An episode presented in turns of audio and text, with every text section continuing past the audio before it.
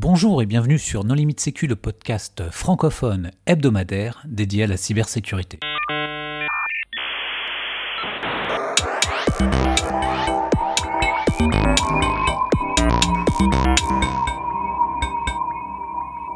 Alors aujourd'hui, un épisode sur Pentester Lab avec euh, Louis Niffenegger. Bonjour Louis. Bonjour. Pour discuter avec lui, les contributeurs No Limite Sécu sont Jean-Philippe Gaulier. Bonjour. Nicolas Ruff. Bonjour. Paul Amar. Bonjour. Hervé Schauer. Bonjour. Marc-Frédéric Gomez. Bonjour. Et moi-même, Johan Hulot. Alors Louis, en préambule, est-ce que tu voudrais bien te présenter? Et oui, évidemment. Donc bonjour, mon nom est Louis Niffenegger. Je suis un ingénieur sécurité qui vit en Australie, près de Melbourne. Et je suis le fondateur de la plateforme Pentester Lab, une plateforme de, d'éducation au web hacking. Je suis désolé d'avant, je utilisais beaucoup de termes anglais parce que je vis dans, une, dans un pays où euh, je parle anglais régulièrement et dans le travail aussi, donc j'ai du mal à mixer les deux langages. et surtout, tu n'as peut-être plus du tout l'occasion de parler français. Euh, encore, en fait, c'est ça qui est bizarre, c'est que je parle français chaque jour avec euh, ma femme et mes enfants, parce que ma femme est belge. Mais je, euh, le vocabulaire technique, en fait, j'ai que le vocabulaire technique anglais. Et dès que je parle de la vie de tous les jours, je, je suis plus à l'aise en français. Mais dès que je parle de, de façon technique, l'anglais vient en premier. Alors, qu'est-ce qui t'a donné envie de créer cette plateforme? Alors, donc, euh, quand j'ai commencé ma carrière, j'aimais beaucoup faire des trainings. Donc, j'étais à l'époque, je travaillais chez HSC, j'ai fait des trainings là-bas. Et donc, euh, arrivant en Australie, j'ai commencé à faire des trainings aussi à la conférence locale RuxCon. Et le problème de training en ligne, c'est que le problème de training à des conférences, c'est qu'en fait, euh, c'est beaucoup de travail de préparation et on fait un training et après c'est fini. Ou alors, faut voyager tous les deux semaines pour aller à une autre conférence, une autre conférence, une autre conférence. Donc euh, j'aime bien voyager, mais pas au point d'être parti tout le temps. Et en même temps, le problème était le prix pour les personnes payant le training et aussi l'investissement en termes de temps pour moi. Et je me suis dit, c'est dommage que j'ai créé de si bons exercices, de si bons, du si bon training, un si bon training, et que juste 10 personnes ou 15 personnes en profitent. Et que ces 15 personnes doivent avoir les moyens en plus de payer 2, 3, 4 000 dollars pour aller à une conférence. Donc tout ça ensemble, je me suis dit, bah, je vais essayer de faire une version en ligne. Euh, à l'époque, il y avait quelqu'un qui avait un site qui s'appelait Pipcode et qui vendait des PDF de training. Et je me suis dit, bah, je vais essayer de faire quelque chose de similaire. Et c'est comme ça que j'ai commencé. Il y a 7 ou 8 ans maintenant.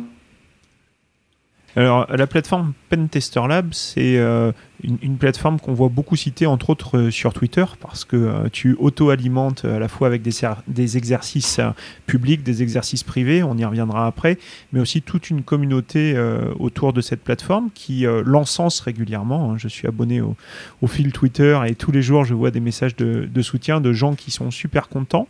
Est-ce que tu peux nous dire ce qu'il y a un petit peu à l'intérieur de cette plateforme, à la fois en termes d'exercices et comment ça se présente? Donc, euh, en termes euh, d'exercices, donc en fait, on a une liste d'exercices qui sont regroupés en badges. Ça permet justement de, de, motiver les gens pour continuer à progresser. Et ce sont majoritairement des exercices sur l'attaque d'applications web. Euh, donc ça va de tout, de, la, de, de commencer à regarder un, pour un robot.txt jusqu'à exploiter des choses un peu bizarres dans OAuth2, et en passant par tout ce qu'on voit d'habitude dans une application web, euh, des JSON Web Tokens, euh, des injections SQL, tout le OWASP euh, Top 10. Et, et, donc tout est regroupé en badge et chaque, chaque exercice en fait a une clé et comme un capture the flag et les gens vont justement récupérer cette clé, la, la copier-coller dans la plateforme pour marquer cet exercice en tant que fini. Et une fois qu'ils ont fini tous les exercices d'un badge, ils ont un certificat pour dire que oui, ils ont réussi à finir ce badge. Est-ce que c'est plutôt offensif? Est-ce qu'il y a des exercices de forensic Est-ce qu'il y a des, du, du reverse? Enfin, tu vois, ah. voilà. Est-ce que, ou est-ce que c'est vraiment purement offensif? Je sors ma Kali, je scanne, je brute force des mots de passe? Parce que pentester, euh, ça pourrait laisser penser que c'est pour du pentest. Quoi. Oui, c'est très très offensif quand même. C'est, euh, il y a de plus en plus maintenant d'exercices sur la revue de code de sécurité mais c'est majoritairement revue de code pour trouver des bugs et de façon offensive et beaucoup, de, beaucoup d'exploitation. Et tu as oh, combien d'exercices sur la plateforme? Bonne question. plus de 200, je pense. Répartis dans. bientôt plus de 200. Répartis dans 17 badges, si je ne m'abuse. Voilà. Euh, au, tout début des badges, donc il y a un badge d'introduction pour comprendre comment fonctionne la plateforme, euh, il y a un badge Unix, un, badge PCAP, euh, il n'y a pas de badge Windows. Est-ce que tu peux expliquer le parti que tu as pris pour avoir ce, badge Unix, ce, badge réseau et, pas de Windows et pas d'autopsie comme disait Nico et les autres? Alors, en fait, euh, deux choses. C'est que, bon, premièrement, j'ai créé le badge Unix et le badge réseau parce que je me suis rendu compte que les gens n'avaient pas forcément la, connaissance nécessaire quand ils arrivaient aux exercices plus compliqués. Et par exemple, euh, les gens ne comprenaient pas pourquoi une, euh, exécution de commande, on pouvait mettre un pipe et mettre une deuxième commande derrière parce qu'ils n'avaient jamais utilisé un Unix et ne savaient pas qu'on pouvait faire des pipes entre les commandes. Euh, pareil pour la partie réseau, les gens n'avaient jamais vu euh, une requête HTTP et où les gens ne savaient pas ce que c'était qu'une une adresse IP publique. Donc c'est pour ça que j'ai créé ce contenu et j'ai pas encore eu besoin de créer un, exercice Windows. Donc euh, pour le moment, et aussi j'essaye de me concentrer, donc j'ai pas par exemple de, badge sur le forensic ou de badge sur l'exploitation Active Directory ou des choses comme ça parce que c'est pas vraiment les choses dans, lesquelles je suis spécialisé. Et j'essaie de. Il y a déjà tellement de choses à couvrir dans le web que si en plus je commence à faire des choses euh, Windows, j'ai peur de m'éparpiller, en fait, que la, qualité de la plateforme diminue. Est-ce que tu peux expliquer euh, le, contenu euh, d'un cours, le contenu d'un capture de flag, comment ça se présente et comment tu le travailles et, et comment après, ça se déroule après pour l'utilisateur? Euh, comment je le travaille? Donc comment je le crée ou comment je le... Oui, comment tu le crées toi. Donc, alors, en fait, ce que je fais, c'est qu'une bonne partie de mon temps est passé à euh, suivre les nouvelles, suivre ce que font euh, les, chercheurs en sécurité, ce que font les personnes qui font du bug bounty, ce que font les personnes qui font du pentest, qu'est-ce qui est publié dans les conférences. À partir de ça, j'essaie de trouver ce qui est intéressant et euh, un exercice, en fait, pour apprendre aux gens quelque chose peut être une vulnérabilité très, très euh, inintéressante, mais qui apprend des choses très, très spécifiques et qui vont et vraiment aider les gens à, comprendre de nouvelles choses. Donc, une fois que je trouve ces vulnérabilités, justement, qui sont euh, intéressantes, et je m'appelle pour, pour m'amuser, je dis que je suis un connaisseur de, CVI. Euh, j'essaie, je crée un exercice, donc un petit, euh, juste un petit container euh, Docker. Et après, je, bon, je mets ça en ligne avec, la plateforme. Et les gens ont ensuite accès à cet exercice.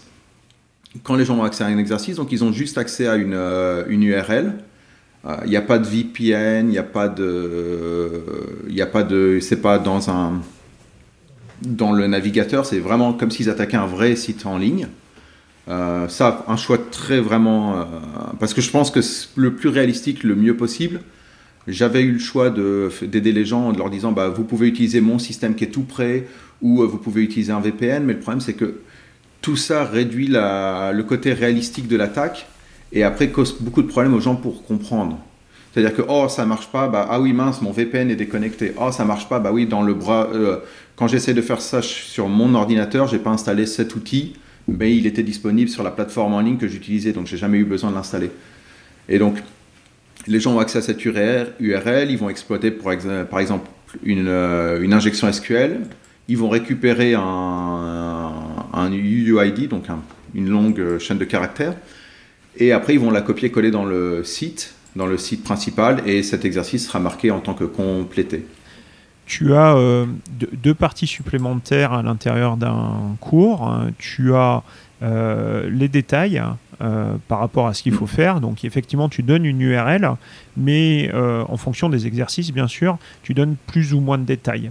Et ces détails permettent à la personne qui découvre le cours ou la CVE, la vulnérabilité, d'avoir la substantifique moelle, l'essentiel, pour aller attaquer la vulnérabilité, mais sans jamais donner la solution, en tout cas à ce niveau-là. Et la solution, tu la travailles par la suite en général en vidéo. Euh, que tu mets à disposition pour que les gens puissent pas à pas euh, exploiter la vulnérabilité. Euh, Ça, c'est à partir du moment où tu as le flag, c'est-à-dire que tu mets, tu mets le flag dans ton système, tu cliques, et si justement c'est soumis, c'est validé, là, du coup, l'utilisateur a, une vidéo, c'est ça, une vidéo YouTube, il peut cliquer. Non, non, il a. Non, c'est les donc les gens peuvent choisir en fait de soit utiliser que, soit n'utiliser rien du tout, soit utiliser le cours, soit utiliser la vidéo. Et les gens font à peu près ce qu'ils veulent. J'essaie d'encourager les gens à limiter leur utilisation de la vidéo autant que possible pour, euh, pour justement bah, pour avoir pour euh, comment dire, struggle pour avoir des difficultés. Euh, donc en fait, je pense que c'est le problème de donner des de donner les gens toute de donner aux gens toute l'information c'est que les gens vont juste suivre et copier-coller des commandes, et qu'au bout d'un moment, en fait, on se rend compte que euh, oui, ils, sont devenus très très forts à copier-coller des commandes, mais ils n'ont rien appris au final. Euh, c'est pas la base de copier Stack Overflow dans ta console pour euh, résoudre les problèmes Copier des commandes et utiliser des outils, c'est la base.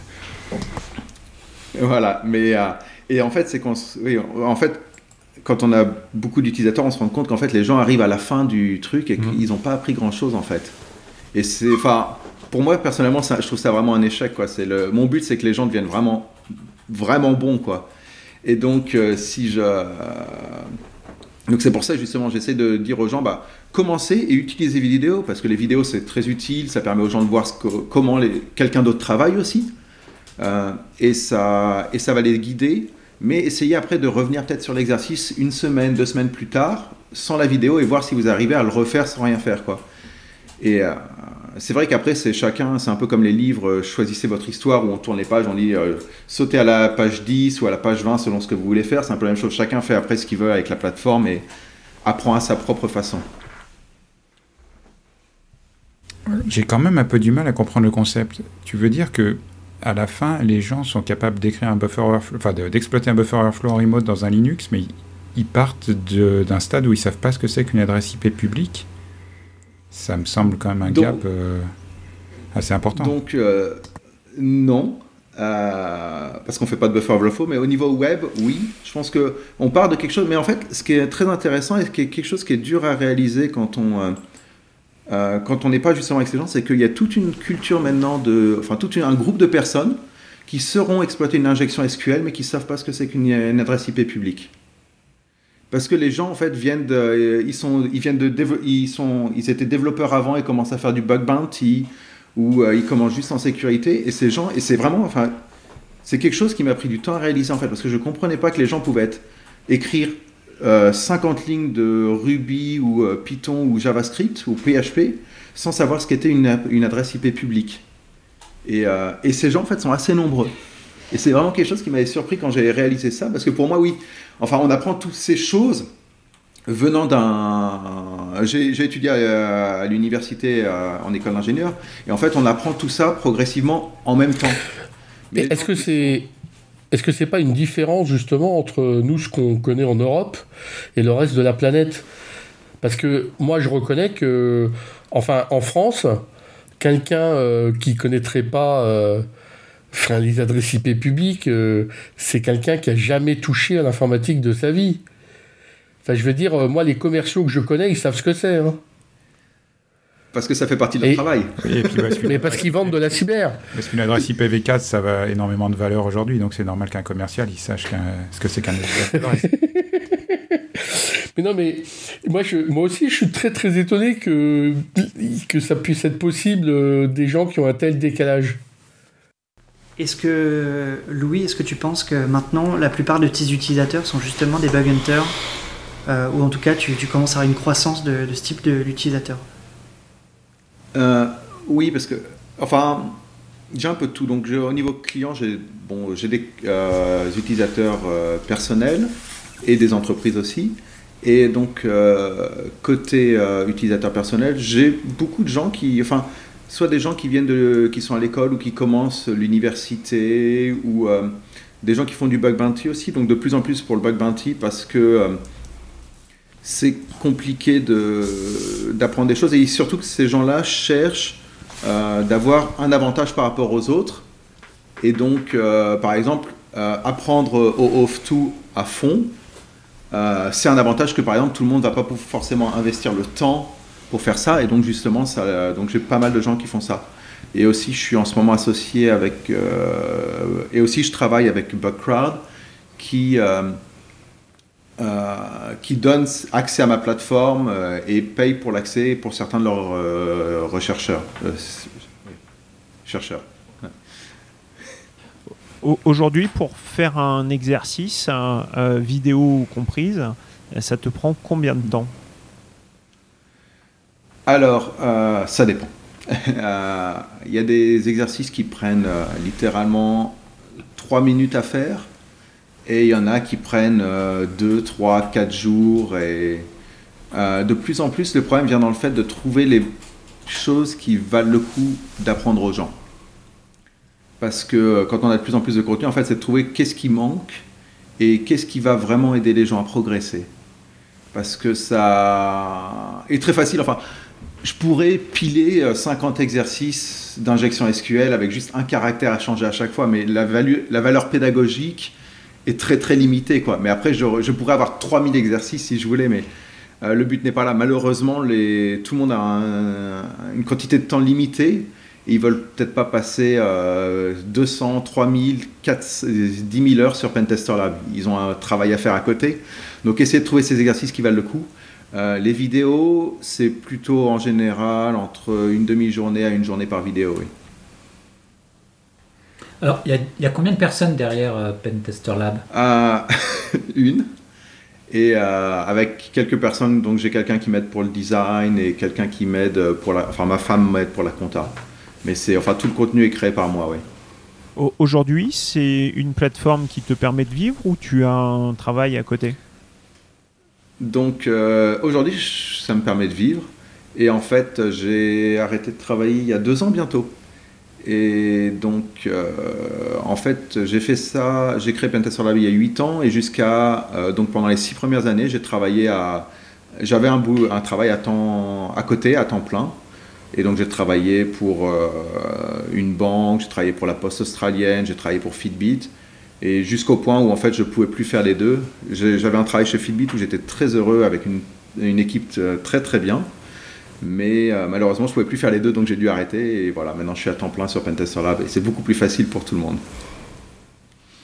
C'est combien d'utilisateurs hein, Puisque euh, tu marques à chaque fois euh, tant d'utilisateurs ont réussi tel, tel exercice, tant d'utilisateurs ont réussi tel badge.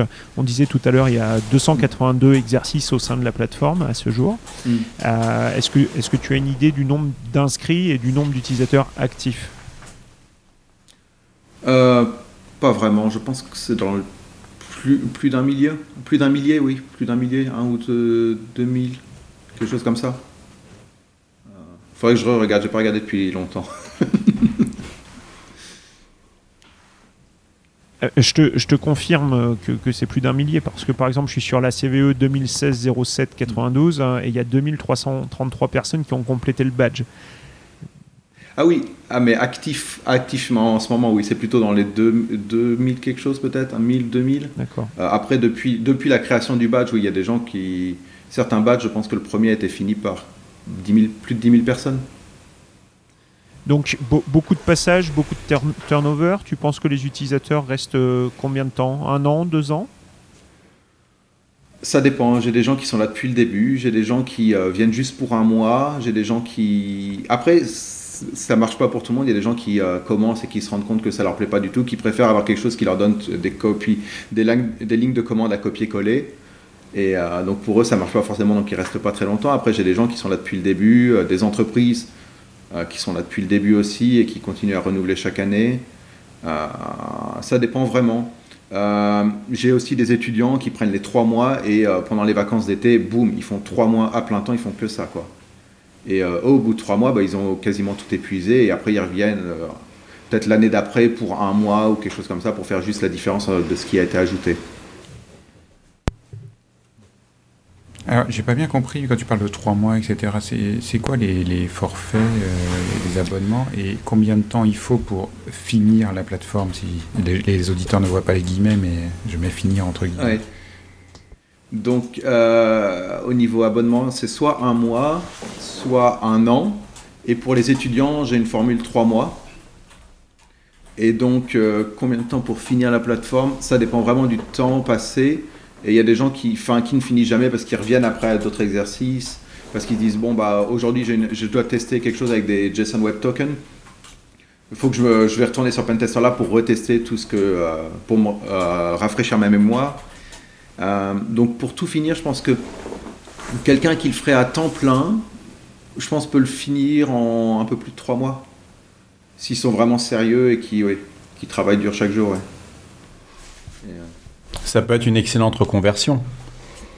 Oui, oui. Et euh, oui, pas mal de gens qui utilisent ça pour commencer, pour se reconvertir, euh, des anciens, euh, anciens militaires, des choses comme ça, qui veulent justement se mettre dans la technique, ou des développeurs qui décident que oui, ils sont intéressés par la sécurité et que c'est une bonne, une future carrière.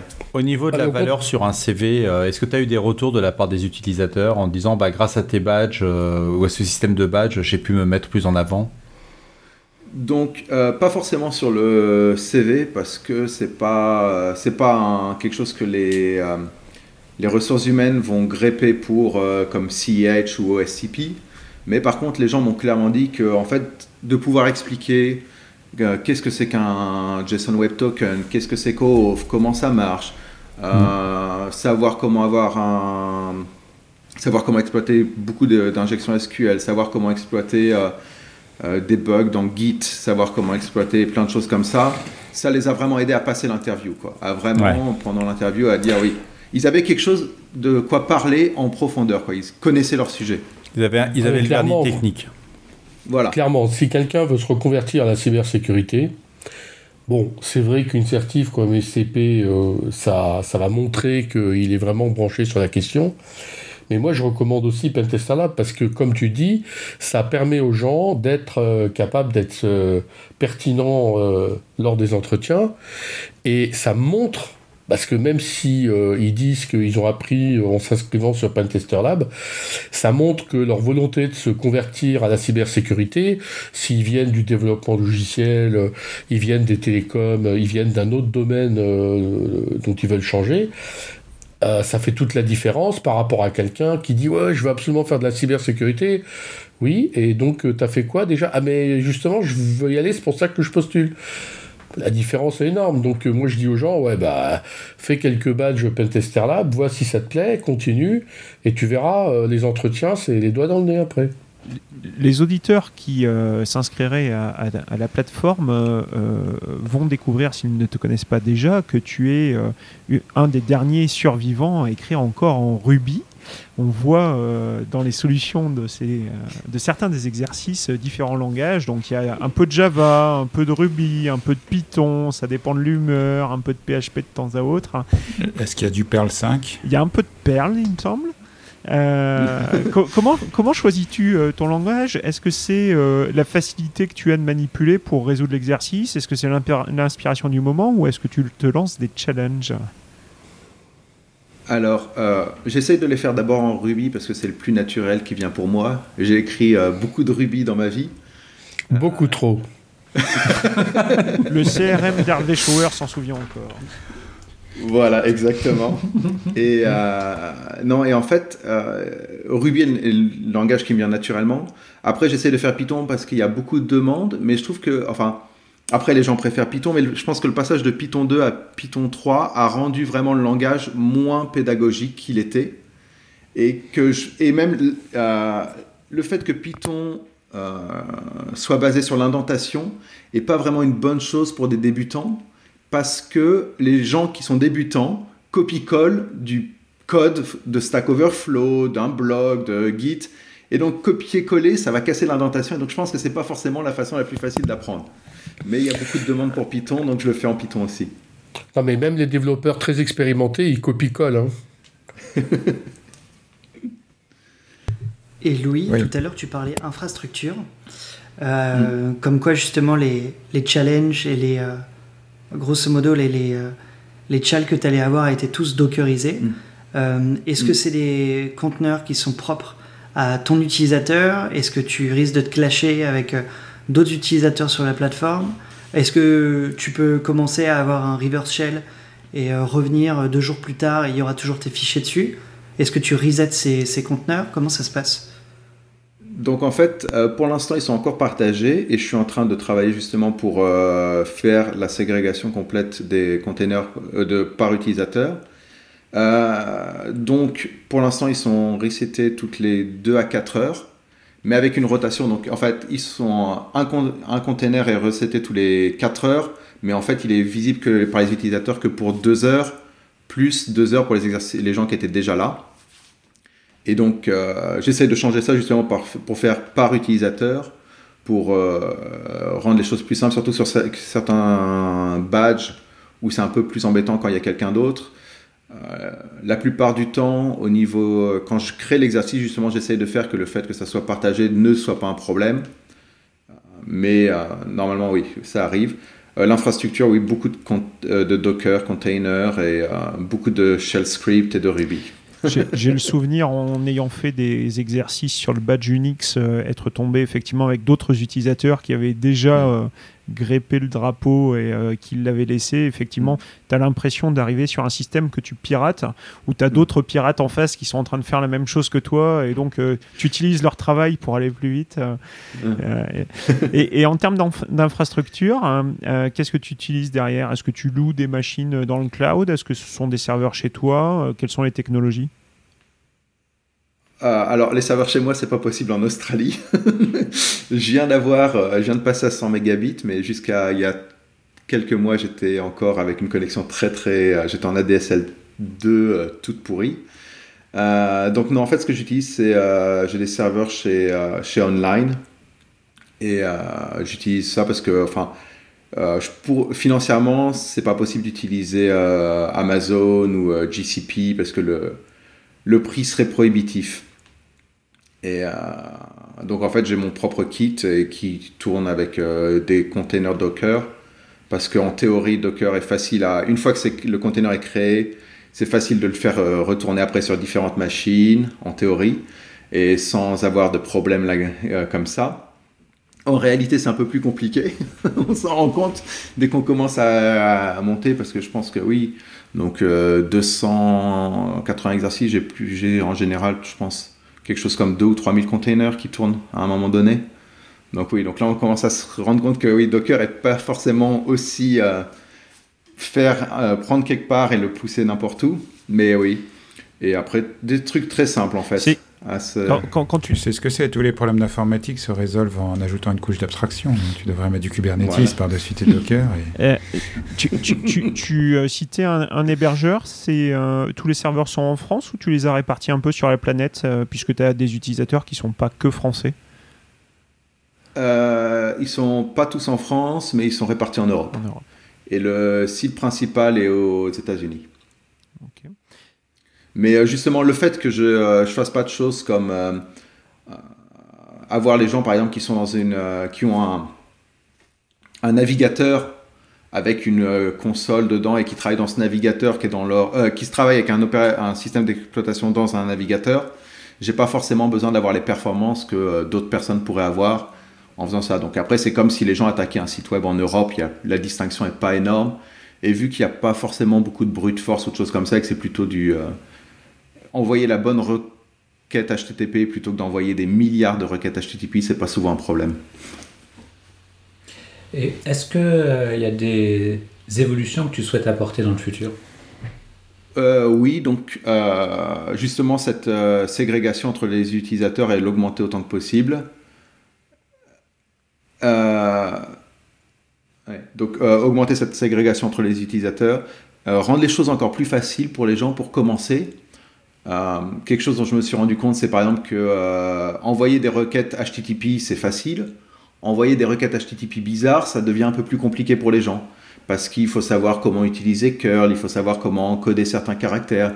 Et donc, euh, préparer les gens à ça pour que ce soit plus facile dans les autres exercices.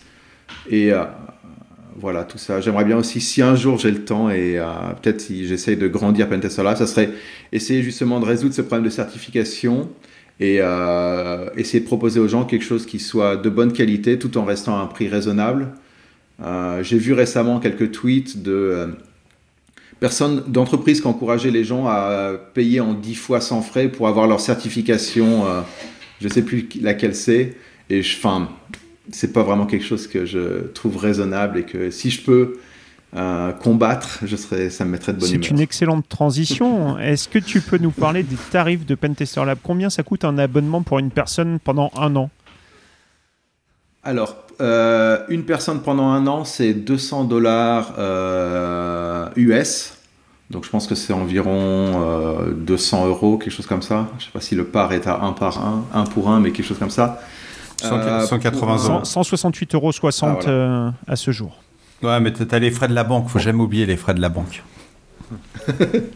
et donc ça c'est pour un an, sinon c'est 20 euh, dollars US par mois. Et pour les étudiants, donc il suffit d'avoir une adresse email en at euh, insa.rouen.fr ou quelque chose comme ça, ou de me contacter et de montrer qu'on est étudiant. C'est 35 dollars US par, pour 3 mois.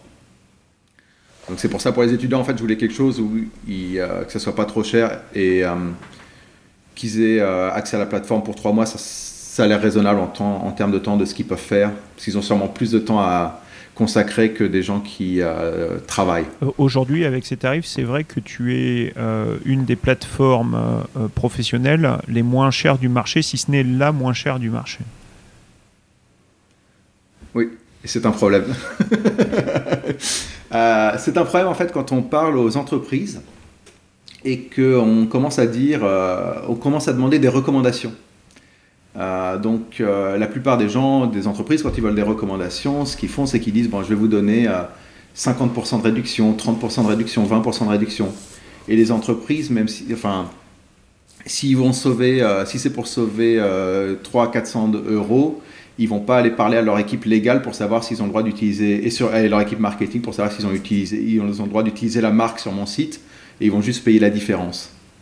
Donc euh, pour ça c'est un problème. Mais pour le reste, après c'est vrai que euh, c'est pas très cher quand on vient d'Europe ou quand on vient d'Australie ou des États-Unis, mais après j'ai aussi des clients qui viennent des Philippines, de l'Inde, euh, d'Afrique. Et pour ces gens-là, ou euh, Brésil, Argentine, surtout en ce moment le dollar brésilien est très, très la monnaie brésilienne est très très basse. Et c'est vrai que pour ces gens, c'est une fortune. Donc c'est ça qui est bien aussi, c'est que ça me permet de toucher plus de personnes.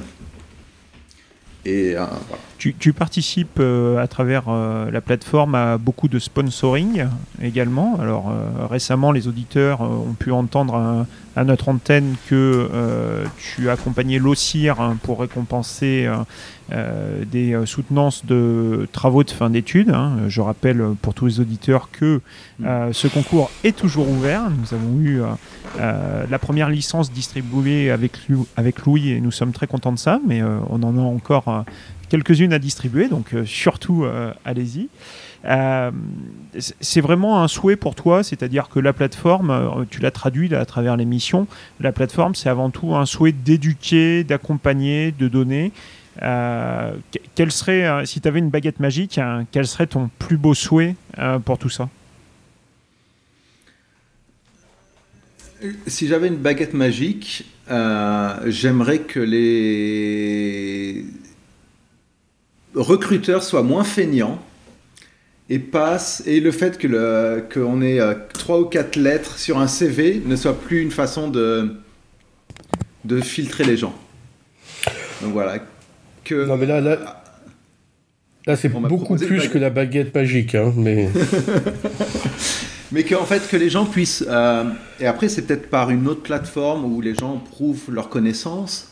Mais après, on voit les limitations que ça a avec OSCP où les gens trichent aux examens et des choses comme ça. Mais trouver une solution pour que les gens puissent. Euh, n'aient que à démontrer leurs skills, enfin leurs connaissances, leurs compétences sans avoir forcément à sortir quelques milliers d'euros de, pour avoir la bonne certification qui va bien.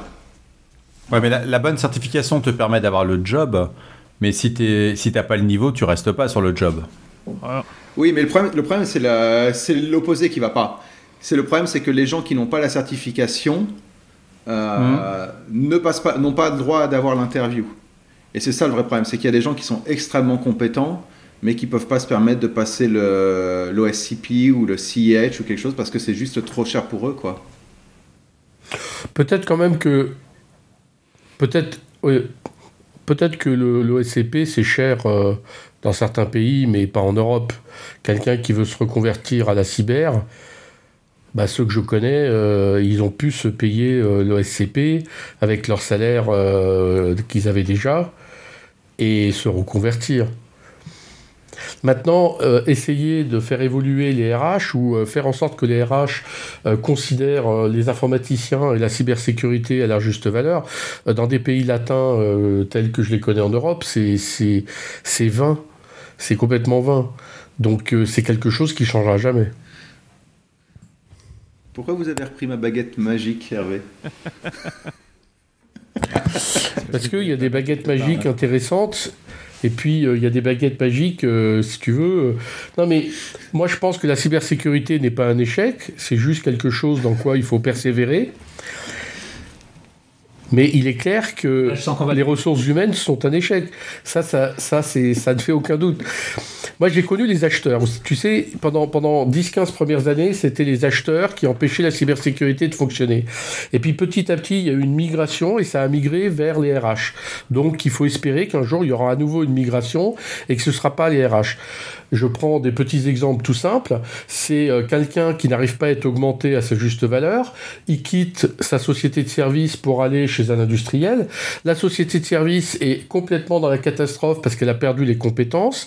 Et résultat, elle débauche au double du salaire de l'ingénieur qu'elle n'a pas voulu augmenter, elle débauche au double du salaire le grand expert du même industriel qui vient de recruter son, ingénieur. Et comme ça, ils se sont échangés deux personnes dans une période de temps très courte, simplement par erreur de ressources humaines. Euh, on a un peu digressé, mais Louis, est-ce que tu voudrais apporter le mot de la fin? Ouf, beaucoup de pression. Euh, bah donc merci pour euh, d'avoir écouté premièrement. Euh, désolé encore pour euh, le franco-anglais. Euh, la bonne chose qu'on apprend quand on part vivre à l'étranger, c'est qu'au lieu de parler une langue correctement, on en parle deux mal. donc voilà, et essayez. Bah, même si vous voulez pas souscrire à la version pro de Pentester Lab, il y a beaucoup de contenu aussi gratuit. Et donc il y a un lien sur la page d'entrée. Donc si vous voulez aller voir, si vous voulez être intéressé dans la sécurité et surtout dans la l'offensif web, essayez de faire les. Il y a, donc il y a des exercices en tant que ISO avec un cours à côté. Faites ça, ça vous donnera une bonne idée de si ça vous plaît ou pas. Et après, vous pouvez aller sur le pro si vous voulez continuer, mais oui. Et voilà, et bonne chance pour, euh, dans l'apprentissage. Eh bien, bonne chance et bonne continuation à toi aussi. Merci d'avoir accepté notre invitation. Chers auditeurs, nous espérons que cet épisode vous aura intéressé et nous vous donnons rendez-vous la semaine prochaine pour un Au revoir. Au revoir.